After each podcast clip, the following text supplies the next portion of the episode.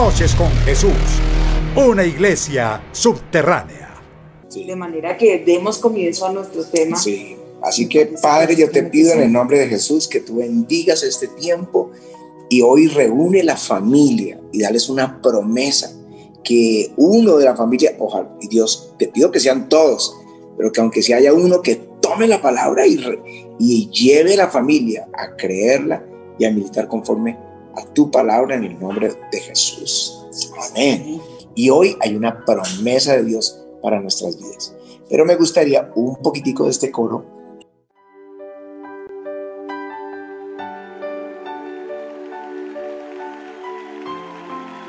Hoy puedo decir, es todo, es el brillo de mi mañana, eres la alegría aquí en la noche es el gozo de mi alma. Solo tú lo eres, Señor. Eres el brillo de mi mañana, el pan que descendió del cielo, la luz de mi vida. Eres el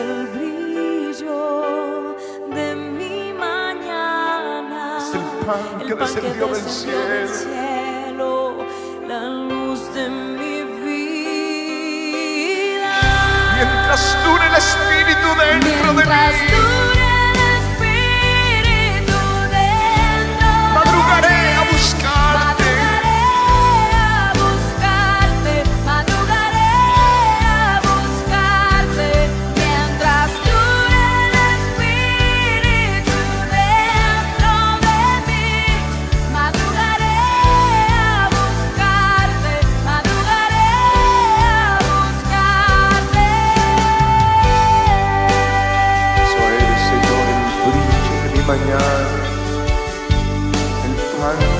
del cielo, la luz de mi vida. Eres tú para mí, Señor. Eres el brillo de mi mañana, el pan que descendió del cielo, la luz de mi vida. Eres el brillo de mi mañana, el pan que descendió del cielo,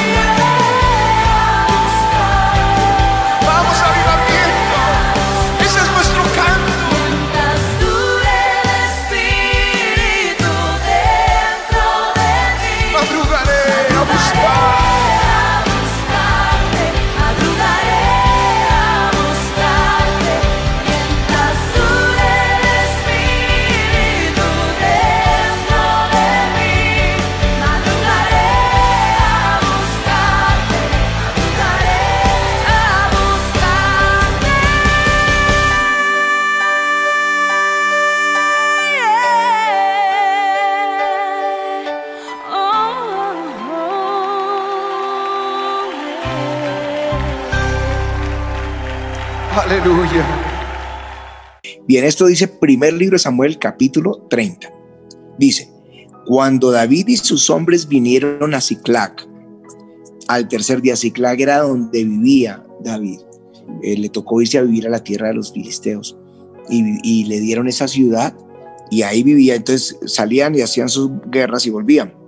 Al, llegaron al tercer día y habían asolado a Ciclac, le habían prendido fuego, encontraron su ciudad quemada y se habían llevado cautivas a las mujeres y a todos los que estaban allí, desde el menor hasta el mayor, pero a nadie habían dado muerte, sino se los habían llevado al seguir su camino. Entonces vino pues David con los suyos a la ciudad y aquí que estaban quemada y sus mujeres y sus hijos e hijas habían sido llevados cautivos. Entonces David y la gente que con él estaba alzaron su voz y lloraron. Imagínense quedar en un instante en cero. En cero es que perdió los bienes, la- su esposa, los hijos, todo. Y lloraron hasta que les faltaron las fuerzas. Y eran gente de guerra, tremendos soldados guerreros, pero todos llorando. Y las dos mujeres de David, bueno, habían sido también eh, cautivas. Verso 6. Y David se angustió mucho porque el pueblo hablaba de apedrearlo. Pues todo el pueblo estaba en amargura de alma, cada uno por sus hijos eh, y por sus hijas, mas David se fortaleció en Jehová su Dios. Y dijo David al sacerdote Abiatar, hijo de Ahimelech, yo te ruego que me acerques al efod. Es para consultar a Dios, o como se oraba en ese entonces, lo, lo tenía el sumo sacerdote, y Abiatar acercó al efod, y David consultó a Jehová, diciendo, perseguiré a estos merodeadores, los podré alcanzar, y él dijo, síguelos, porque ciertamente los alcanzarás y de cierto librarás a los cautivos. Y la Biblia dice en el verso 17, y los hirió David desde aquella mañana hasta la tarde del día siguiente, dos días de guerra, y no escapó de ellos ninguno, sino 400 jóvenes que montaban en camellos y huyeron, y libró David todo lo que los amalecitas habían tomado, asimismo libró David a sus dos mujeres, y no le faltó cosa alguna, ni chica ni grande, así de los hijos como de las hijas del robo, y de todas las cosas que había tomado, todo lo recuperó David, todo. Perdóname, ahí no estaba reinando David, No, ahí estaba huyendo y se escondía allá con, con, con- estaba en Ciclac. en- estaba en Ciclac y allá estaba escondido y el temor de, de, de- de est- de estos moradores era que él se volviera porque se había vuelto como un pueblo fuerte ahí no fue donde llegaron a, a los afligidos los endeudados No, ese fue en la cueva de Adulam. Ajá. Allá le llegaron todos. Luego de ahí eh, se fueron buscando sitio en el desierto y viendo el peligro fueron a otra cueva que está ahí cerca al Mar Muerto que nosotros conocimos. Se me escapa ahorita el nombre. Y luego ya viendo dijo, no, yo sigo aquí, me van a matar. Le tocó irse a la tierra de los filisteos. Y se ganó a uno de los, de los príncipes y él le dio eh, Un lugar una para- ciudad para que él viviera con su gente. Y ahí estaban, y ahí estaban haciendo sus tesoros, sus riquezas, y fue cuando encontraron todo quemado. Lo querían matar sus mismos amigos. Y él clamó al Señor y el Señor le dijo que le iba a recuperar todo y lo recuperó todo. Eso se llama restitución restitución. Escúcheme para el que ha perdido todo. Hoy quiero hablar, queremos hablar de esto, porque hay un camino para recuperar lo que hemos perdido. Y eso es lo que quiero que aprendamos hoy. ¿Cómo, ¿Cuál es el camino para recuperar lo que el diablo me ha quitado? Bien, la restitución lo primero que tenemos que saber es que está en el plan de Dios. No es que casualmente le llegó a David. No, es el plan de Dios. Por eso Él es el Dios de nuestra justicia. Él es el que a nosotros nos hace justicia. No hacemos nosotros justicia por nuestra mano, Dios hace la justicia. Es el Dios de la venganza, nosotros no hacemos venganza por nuestra mano, Dios la hace por nosotros. ¿sí? Él pelea esas batallas por nosotros. A nosotros nos toca perdonar, que lo hablamos un día, ¿no? Bueno, entonces, eh, digo que está en la restitución en el corazón de Dios, porque esto es lo que le pasa a Israel, que tiene 400 años en Egipto, y el Señor lo saca y le dice, le dice, porque me, me gusta el texto, como lo dice aquí, cuando le da la instrucción a, a Moisés, le dice que vaya y saque al pueblo, y dice, mm, pero yo extenderé mi mano y heriré a Egipto, y yo os daré a este pueblo gracia delante de los egipcios para que cuando salgan no vayan con las manos vacías, sino que pedirá cada uno a su vecina y a su ah, huéspada alhajas de plata, de oro, vestidos, los cuales pondréis sobre vuestros hijos y sobre vuestras hijas y despojaréis a Egipto. Entonces el día que los van a, que van a salir, ellos le dicen a las egipcias que les presten ropa porque van a ofrecer, van a ir a la fiesta con Dios, van a hacer una fiesta con el Señor. Entonces todas les dan sus mejores trajes, sus mejores anillos, joyas y salen y se los llevan. Entonces uno dice, pero ¿cómo Dios promueve El robo? claro. Claro, está promoviendo que lo, y el engaño, no. Eso se llama restitución. 400 años trabajando como esclavos. Le edificaron las ciudades más grandes de Egipto. Eh, Le robaron los festivos, las vacaciones, todo le quitaron a los Eran Israel. esclavos. Claro. Entonces, pero Dios vio toda esa injusticia y en un solo día le sacó todo el pago y salieron con toda la bendición. Ese es el Dios nuestro, el Dios de la restitución. No importa cuánto te engañen, cuánto te quiten, Dios te va a restituir todo. Tremendo porque así le pasó a Jacob. Ujú. ¿no? Otro ejemplo, Jacob sí. es eh, eh, el hermano de Saúl, había su- suplantado a su hermano, eh, le había eh, comprado la primogenitura. Ujú. No sé por qué dicen que con engaños, porque el otro llegó y se la vendió porque quiso, ¿sí? Sí. Porque tenía hambre. Dijo, ¿y a mí para qué me sirve si me voy a morir de hambre? Yo te la vendo. Pero luego se la sale a cobrar, bueno, la conveniencia. Pero cuando ya lo suplanta delante de su papá y que eh, eh, Isaac le dice que vaya y case y le traiga de, de la comida que él hace, que a él le gusta mucho para bendecirlo, es cuando verdaderamente Jacob lo suplanta eh, con una estrategia que se había ideado su- eh, la, la mamá, Rebeca. Rebeca, y, y le dice, pero me va a maldecir, dice, pues esa maldición caiga sobre mí, pero ve, hijo mío, y haz como te he dicho, entonces le hacen ahí el, el potaje, lo que a él le gustaba, se presenta, se pone esa piel de, de, de- o sea, para que, Sí. porque él era lampiño y, es, y Esaú sí era peludo, ¿m? y el olor del campo, porque pues era, él era cazador. Entonces cuando se acerca, pues eh, dice la voz no se parece, pero pues este es mi hijo. Y ahí eh, eh, entonces Isaac lo, lo bendice con todas las bendiciones que habían porque él amaba muchísimo a Esaú. Cuando regresa Jacob, eh, perdón, Esaú, eh, eh, él amaba Ahí es cuando lo se, se cuando regresa Esaú se entera de que este que habían bendecido a Jacob y va donde su padre y le dice padre bendice ah no aquí está la casa. Va y le lleva el plato que él quería.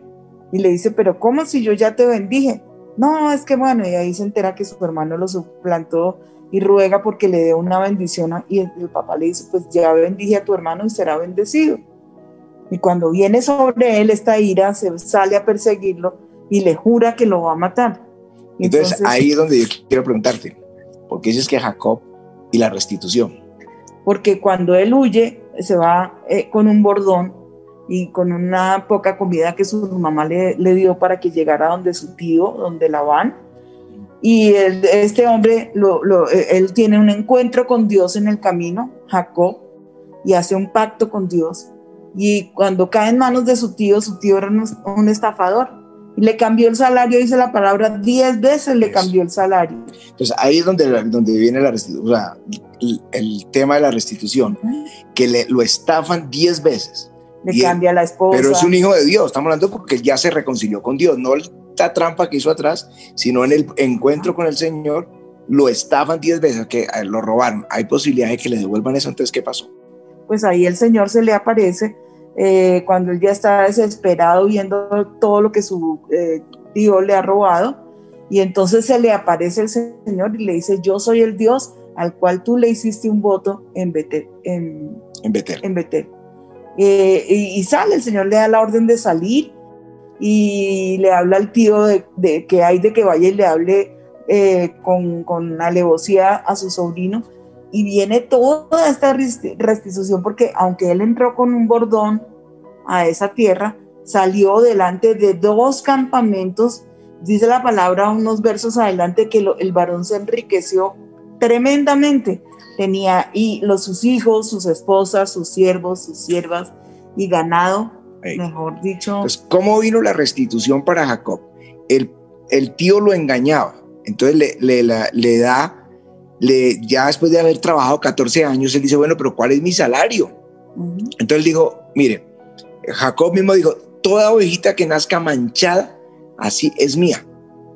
Y entonces eh, Labán se lleva todas las ovejas manchadas, le entrega las que son solo de un color y le dice, las que nazcan manchadas son suyas. O sea, genéticamente es imposible. es como que, como que nosotros eh, tengamos, que tenemos ojos cafés, eh, pelo castaño, y tengamos un hijo eh, rubio, azul, blanco, está blanco, o un hijo de color negro, o, una, o japonesito, porque hay que abrir los ojos. Me toca abrir los ojos a mí. Perdón, es un chiste tuyo. Entonces, es que para ti ese chiste, ¿cómo es que es?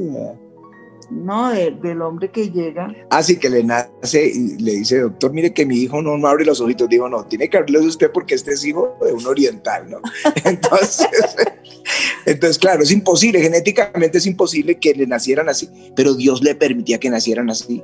Entonces eh, el otro decía, no, no, cambiemos el salario, ahora las manchadas son las mías y las suyas son las de un solo color.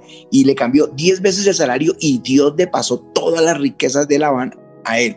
Dios lo hizo, lo que tú le dijiste, el Señor se le aparece y le dice, yo soy el Dios que se te apareció en Betel y tú me hiciste un voto. un voto. O sea, Dios le restituyó a Jacob como le restituyó a Israel y en este pasaje como le restituye a David. Le quitan todo, él ora al Señor y el Señor le dice que le va a devolver todo y dice, todo lo recuperó David.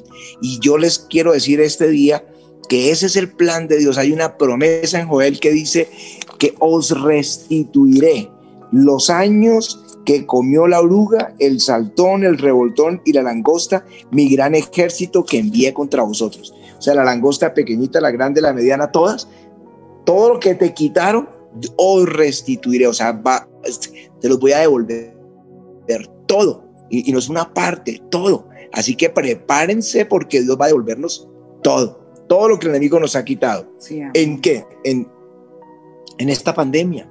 Algunos perdieron su familia su familiar. Miren esto porque Dios tiene formas de restituir a veces sorprendentes. A Patti le dijo, en lugar de tus padres serán tus hijos. ¿Sí? Eh, otras las, la- de las, las, bueno, habla de, a nosotros nos habló de, de- de dejar la familia, pero que en lugar nos daría familias. Y el, que, y el Señor mismo dice, el que deja algo por causa mía será devuelto 100 veces. O sea, en un- este siglo. en este siglo. O sea, que hay una restitución. Dios va a devolvernos. El que perdió un familiar, Dios, Dios hará algo donde cubrirá ese vacío que dejó el familiar. El que perdió el empleo, el que perdió su negocio, su empresa. Pero estoy hablando de los creyentes, no estoy hablando del mundo. El que lo perdió allá, pues a buscar cómo recuperarlo, si lo puede recuperar, pero aquí estoy hablando de una promesa. Dios fue el que le devolvió en, a Jacob todo. Dios fue el que le devolvió a David todo y a Israel. Fue Dios y Dios es el que te va a devolver todo. ¿Cuántas Bien, injusticias uno oye que hacen con las Sí. herencias? Por ejemplo? exacto. que el, el, el, el más avivato es el que sale y se queda Sí. con todo. O injusticias a la viuda o al huérfano. O, bueno, eh, restituciones cuando, por ejemplo, eh, eh, te, te echaron eh, astutamente para, para, para no pagarte lo que era debido, pero Dios se encargará de restituírtelo. Y conmigo, todo, Todo. todo es todo. La honra, el buen nombre, si te lo quitaron, Dios te lo va a devolver todo. Así que ahí desde la casa, toda la familia diciendo, Dios me va a devolver todo. Y lo que vamos a ver es cuál es el camino para que Dios nos devuelva todo. Les voy a decir tres cosas que tienen que, hacer y luego les voy a, luego vamos a ir cómo, mejor no, no me quiero adelantar, porque es aprendiendo a que, cómo, cuál es el camino de nuestra restitución. Lo primero que tiene que hacer y que hizo David es olvidar lo que quedó atrás. Ya no se puede uno quedar llorando. Me parece que quedarse uno llorando y llorando y llorando eh, lo que perdió no va a hacer que recupere uno las cosas que uno perdió. Si uno perdió un negocio, perdió el empleo, en vez de llorar y hablar con la familia y que fue una injusticia y fue una trampa y fue una maldad, se quedan ahí. Y, nosotros que hemos vivido momentos ahora de aflicción, eh, quedarnos allá atrás, no. Ya hace rato nosotros lo superamos. Yo por eso les digo continuamente a la familia, olviden ya y vamos por lo que viene, ¿sí? Porque eh, quedarse en atrás nunca va a haber restitución para el que se queda atrás. Uno tiene que hacer un alto y decir, ya, estamos de aquí, vamos Señor hacia adelante. El perdón, por eso le pasa a José. ¿Saben lo que es que el niño consentido de una familia sus hermanos lo vendan como un esclavo? O sea, qué injusticia, oiga, porque una cosa es que le hubieran quitado el traje No, de, la túnica que de colores. Un niño maloso, un Sí. niño perverso, un niño mentiroso, Sí. pero eh, a él lo odiaban sus hermanos porque les acusaba su pecado con, con su papá, Sí. Y que entre le, otras. Sí, pero que, lo, que, que uno diga, mis hermanos me vendieron, porque bueno, que me engañaron, me pegaron, me hicieron eh, cualquier cosa, pero, pero que lo vendan es, lo sacaron, lo sacaron, lo vendieron como esclavo para Egipto y llorar allá 13 años sirviendo como un esclavo cuando era un hijo de un hombre adinerado. Y, Y, consentido. y el consentido, entonces, y luego ver que lo difama una mujer, la esposa de Potifar, diciendo que él quería seducirla o violarla, una mentira, una difamación moral tan grave, y entonces termina en una cárcel, dos años en una cárcel. Esto, eso es para llenarse uno de odio, pero Dios en un día lo saca, y su primer hijo que le nace, él lo llama eh, Manasés, que es eh, Dios me hizo olvidar, o sea, es perdonar. Lo primero que él quiso decir es, ya yo olvidé, ya yo olvidé, es necesario ya quedar, dejar atrás lo que pasó, vamos hacia adelante. Y luego entonces le nace su segundo hijo, que es Efraín, que es de prosperidad, de avanzar. Dios me ha hecho prosperar en la tierra de mis enemigos. en la tierra de mi aflicción. Entonces, bueno, sí, de mi aflicción, sí, pero no eran, la- no eran los amigos de... no, de no fue en. Canaán donde estaba su familia, sino en la tierra donde fue afligido como esclavo y donde estuvo afligido como preso. Pero le vino la restitución y el primer paso de la restitución para, para José fue perdonar. Así que el primer paso que vamos, que al que quiera que Dios le restituya todo, es perdonar a quien le haya quitado la honra, el, el dinero, el hogar, lo que sea. ¿sí? La herencia, la herencia, fama, el todo. marido, la mujer, lo que sea, porque le, el, hijo, el hijo o la hija. Bueno, eso es tanto, hay tantas cosas que, que podemos incluir en esta pérdida, eh, pero que Dios quiere restituirnos. Lo segundo es que hizo David, que es el modelo para esta restitución, es fortalecerse en Dios. Es que uno puede olvidar, pero seguir ocupado en otras cosas, no, fortalecerse en Dios. ¿no? ¿De dónde vendrá mi socorro? Mi socorro viene de Jehová que hizo los cielos y la tierra. Oh, ¿A quién tengo yo en los cielos sino a ti? Ese, ese volverse uno eh, eh, a Él con todo el corazón. Ese, ese es lo que Él es. eh, ese alzaré mis ojos a los montes donde era mi socorro, que es el. Salmo 112. O, o a quién iremos si solo tú tienes palabras de vida eterna cuando todo el mundo le da la espalda al Señor, pero los discípulos fieles. Esos, esos son los que reciben una corona, los fieles. Bueno, eh, hay, hay una, anécdota de un niño, de una persona que, eh, un náufrago, y que estuvimos viendo unas cosas ayer que tienen que ver con el tema, pero no podemos decir mucho. Pero el, el, el, el náufrago lo encuentran abrazado a una roca. Y llevaba tres días abrazado a una roca y sobrevivió. Y lo, y lo, lo- lo toman, lo salvan y le preguntan y, y temblaba. Dijo, yo sí, pero la roca no. Sí, él podía estar temblando de miedo, pero la roca firme. Y eso es lo que nos pasa a nosotros que en tiempos de restituciones, aunque temblemos, aunque sintamos angustia, nosotros temblamos. Pero la roca que es Cristo, Él no tiembla. Él es firme, es alguien en que podemos anclarnos sabiendo que Él está con nosotros. Perdonamos, nos fortalecemos en, en Dios y comienza nuestra oración. Ojalá de acuerdo con alguien, con alguien que sea digno de estar de acuerdo. Yo oro con mi esposa, yo no me pongo de acuerdo con exter- eh, ninguna otra persona. ¿No? Ay, Yo no tengo una amiga o tú un amigo con el que me voy, es que yo oro con fulano de tal, no. Si es esposo, esposa, o si están solteros, pues con el papá, la mamá o el hermano, pero, eh, o alguien del mismo sexo, evitarse uno Problema. problemas, sí, porque en, en el, eh, bajo la excusa de algo espiritual puede terminar algo carnal. Entonces, orar de acuerdo con alguien sería clave. Él, él ora con Abiatar porque era el sacerdote, era con quien podía orar. Entonces, si no tienes con quién, pues manda, una, manda un mensaje en el contact center al pastor o a la pastora y nosotros nos unimos en esa oración. Ya cuando no hay nadie, ¿sí? Entonces, empezar a orar, ¿qué es lo que tienes que orar? Orar hasta que recibas una palabra de Dios. Eso salir a la loca a buscar la restitución, vas a terminar en grandes aflicciones. Es hasta que Dios te dé una palabra. A, a- a David le dice, ciertamente los alcanzarás. Ciertamente los alcanzarás. A Gedeón, por ejemplo, que el pueblo empieza a clamar porque los madianitas los oprimían, clamaron hasta que el Señor se le aparece a Gedeón y le dice, ve con esta tu fuerza y salvarás a Israel de las manos de las madianitas. No te envío yo. O sea, tenía una palabra de Dios. Y eso le pasa en Éxodo 3. Cuando empiezan ellos a clamar, dice el clamor de los hijos de Israel ha venido a mí. Le aparece el Señor a Moisés y le dice eso. Y, he visto la opresión. Ven y ahora te enviaré a Faraón para que los saques de Egipto. Él tenía una palabra de Dios. Por eso dice la Biblia eh, que Moisés se sostuvo como viendo al invisible. Tenía una palabra de Dios. Ahora, cuando uno tiene una palabra, ahora, ¿qué es lo que hace? Entonces vamos a entrar al terreno del enemigo a recuperar lo nuestro. Y les vamos a decir cómo. Les digo porque es un arma, armas naturales.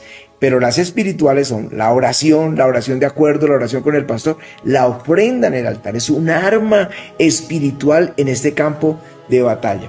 Mira la restitución de Israel que vino en un solo día, que les conté al comienzo, que eran 430 años de aflicción, y el Señor les dijo, hoy hagan una ofrenda, el día 14 de enero, del primer mes, perdón, de, hagan una ofrenda que era un, sacri, era un cordero.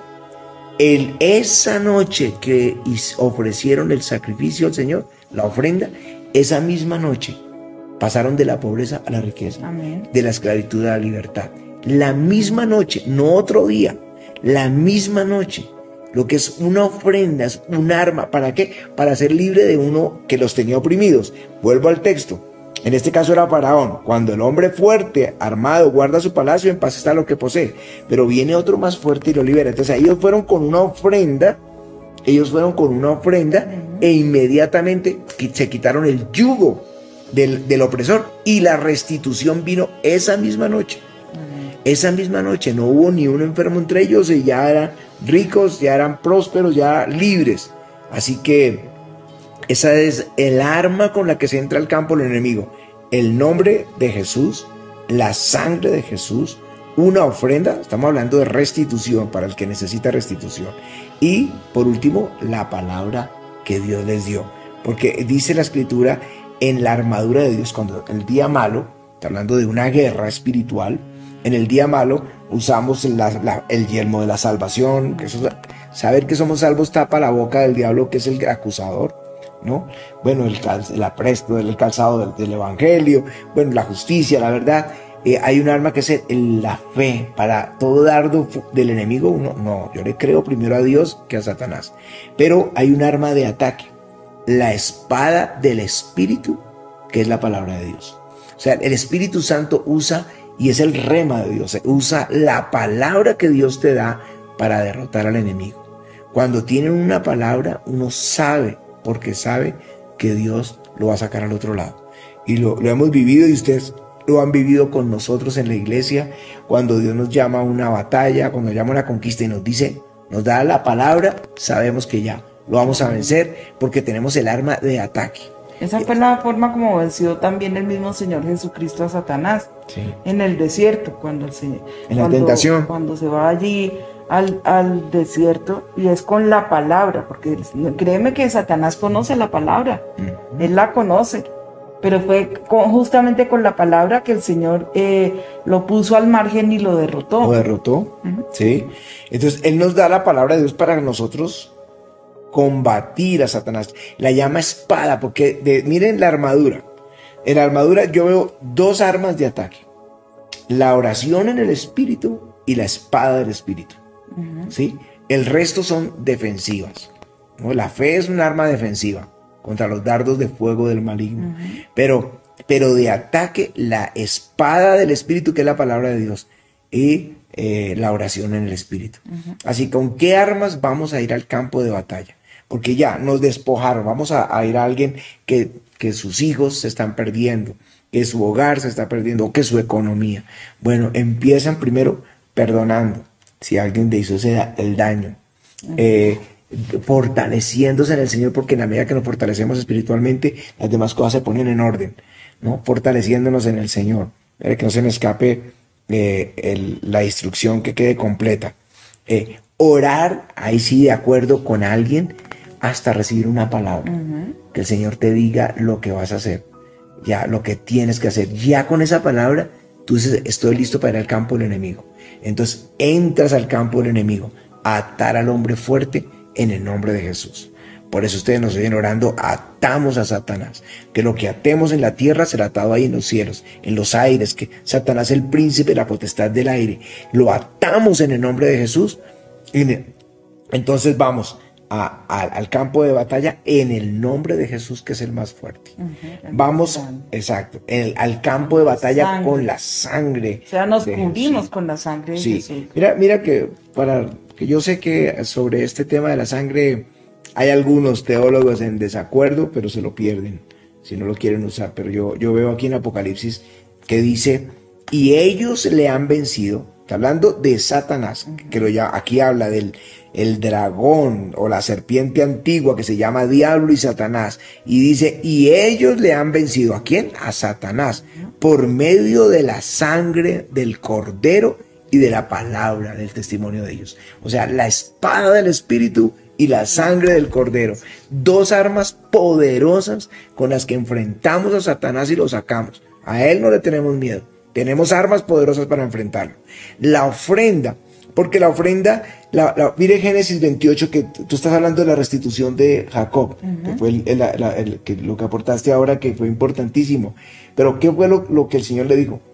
Yo soy el Dios Dios al que tú le hiciste una ofrenda, un voto. Un voto, sí, porque él no tenía con qué, pero le dices, si tú me llevas en paz en este camino y, y me haces volver en paz a la casa de mi padre, Y me das uno, pan para comer y exacto, sí. pan y vestido para vestir, y me prosperas en este camino. Dice, primera, mi Dios, eh, tú serás mi Dios. Segundo, de todo lo que tú me dieras, el diezmo apartaré para ti. Entonces, fíjate, que- y el Señor le dice, cuando le restituye todo, yo soy el Dios que tú le hiciste un voto. O sea, esa ofrenda le, le trajo la restitución. La ofrenda en el Éxodo, que es el Cordero, eh, le trajo la restitución. Y David hizo, hizo voto en el pasaje que leímos. Uno dice, no, ahí no hizo voto. Sí, sí lo hizo. Porque enseguida él envió ofrenda a todos los sacerdotes de Israel. O sea, se nota que en su oración él le había hecho un voto al Señor. Con todo y que Israel no lo quería. Sí. Con todo y que no era bienvenido en la nación. Pero él sabía que la ofrenda se hacía allá. No, no es donde yo quiero. Los diezmos llevan al alfolí. Entonces él mandó la ofrenda. Él mandó la ofrenda. Pero ya le había hecho el voto. Por eso digo que la ofrenda es el arma de una de las armas del camino de la restitución. El nombre de Jesús, la sangre de Jesús, la ofrenda y, Y la, la palabra. palabra. con la que nosotros vamos a recuperar. Yo les he contado la historia de Lester Summerall. Estos días lo conté en la prédica o en Noches con Jesús. Pero quizá para algunos que no, no estuvieron en esa enseñanza, eh, Lester Summerall fue uno de los, sabes que fue el predicador que conectó a los líderes pentecostales del principio del siglo con los del final del siglo. Fue el único que conoció los dos, los dos grupos y profetizó este gran avivamiento que, que viene. Lester Summerall eh, fue a, en, y creo que fue en India que estuvo predicando, o en África que estuvo predicando, y estaba predicando a una tribu, y el, el líder de la tribu, ¿cómo se llama? El cacique de la tribu, era un brujo. Y entonces eh, la liberación fue terrible y él echó fuera el demonio del brujo y el brujo, y el demonio se fue y el brujo se convirtió ese día. Bueno, esa noche le dieron hospedaje en una de las tiendas de, de- de la- de esta tribu y a la medianoche comienza un viento a mover la cortina, que no tenía ventana, no tenía vidrio, pero había una cortina, a moverla. Y yo sé lo que es eso porque yo me quedé en África en una de esas tiendas. Eso es terrible. No, y como hablaban durísimo, yo creí que era que estaban matándose en la carpa de al lado, no hay pared al lado, ¿no? No es el vecino que lo tuviera una pared sino una tela. Y, y entonces esa, esa cosa se movía así terrible la, y, luego entró una presencia demoníaca y empieza a moverle la cama a Lester Summerall y se la lleva hasta la mitad de la habitación. Y, y, y entonces se para él y enseguida por el Espíritu Santo supo quién era. Dijo, yo sé quién eres. Le habló al demonio. Tú eres el demonio que salió del brujo. Yo te mando sal fuera con toda la autoridad que Dios nos dio. Y se movió la cortina y se fue. Y quedó todo tranquilo. Entonces él se iba a acostar, pero se dio cuenta que su cama ya no estaba en el rincón que estaba, sino que el diablo lo había devuelto, a- lo había llevado a la mitad. Y, no- y entonces él vuelve y llama a ese demonio. Y le dice, regresa. Y otra vez. Y le dice, esa cama estaba ya cuando comenzó eso, devuélvela. ¿Ok? Eso es, y allá quedó y salió el demonio. Bueno, eso es lo que tenemos que hacer. Eh, tu condición estaba así y Satanás te la trastornó con esta pandemia, te la puso en un patas arriba, por decirlo así. Ahora vas a ordenarle a Satanás que vuelva las cosas como estaban, porque no tiene por qué tocar los tuyo- lo tuyo. Amén. Este es el camino a la restitución. Perdonamos, nos fortalecemos en Dios, oramos con alguien hasta y- e individualmente hasta tener una palabra de Dios. Cuando tienes una palabra dice, voy al campo de batalla. Vas en el nombre de Jesús, eh, vas eh, con la sangre de Jesús, vas con una ofrenda en el altar y vas con una palabra de Dios declarando que devuelva las cosas donde estaban, porque Él dijo, os restituiré todo lo que comió la oruga, el saltón y el revoltón, mi gran ejército que viene contra vosotros. O sea, Dios quiere restituirnos. Es, está en la mente de Dios la restitución. Amén. Está en el corazón de Dios. Dios quiere, te está dando esta noche las herramientas de la restitución. Amén.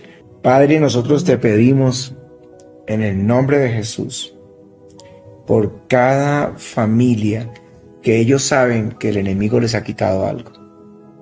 Y quizá ahora, mientras adorábamos, lo conversaron ellos, o lo van a conversar al final, de las cosas que el enemigo les quitó. A veces la oportunidad de, terminar una carrera, esto siento en mi espíritu, pero el Señor puede da- darte esa oportunidad, emprender algo, algo que el enemigo les arrebató. Yo reprendo a Satanás en el nombre de Jesús. Atamos ese principado en el nombre de Jesús.